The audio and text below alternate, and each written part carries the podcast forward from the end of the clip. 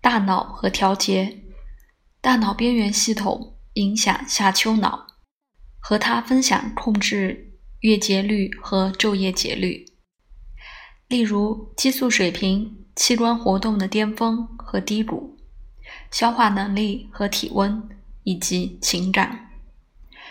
所有这些功能符合月亮的象征，使它成为最有希望的守护星。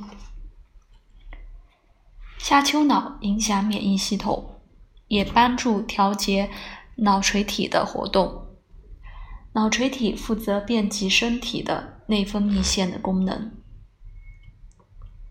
深奥的传统也把垂体放在月亮的领域。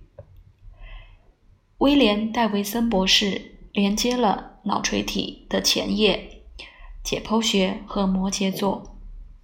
脑垂体后叶和巨蟹座关联。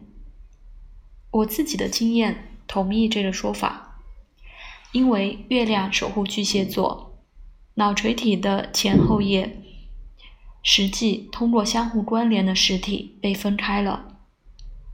这两种观点不必互相矛盾。脑垂体后叶释放了抗利尿激素 （ADH）。和催产素，前者与保存身体的水分有关，后者与子宫和乳房组织肌肉的收缩有关。两者都有月亮巨蟹的隐含意义，可能会是月亮传递守护的指挥棒给到木星和土星在脑垂体的层面。脑垂体前叶调节女性的腺体，和金星紧密相关。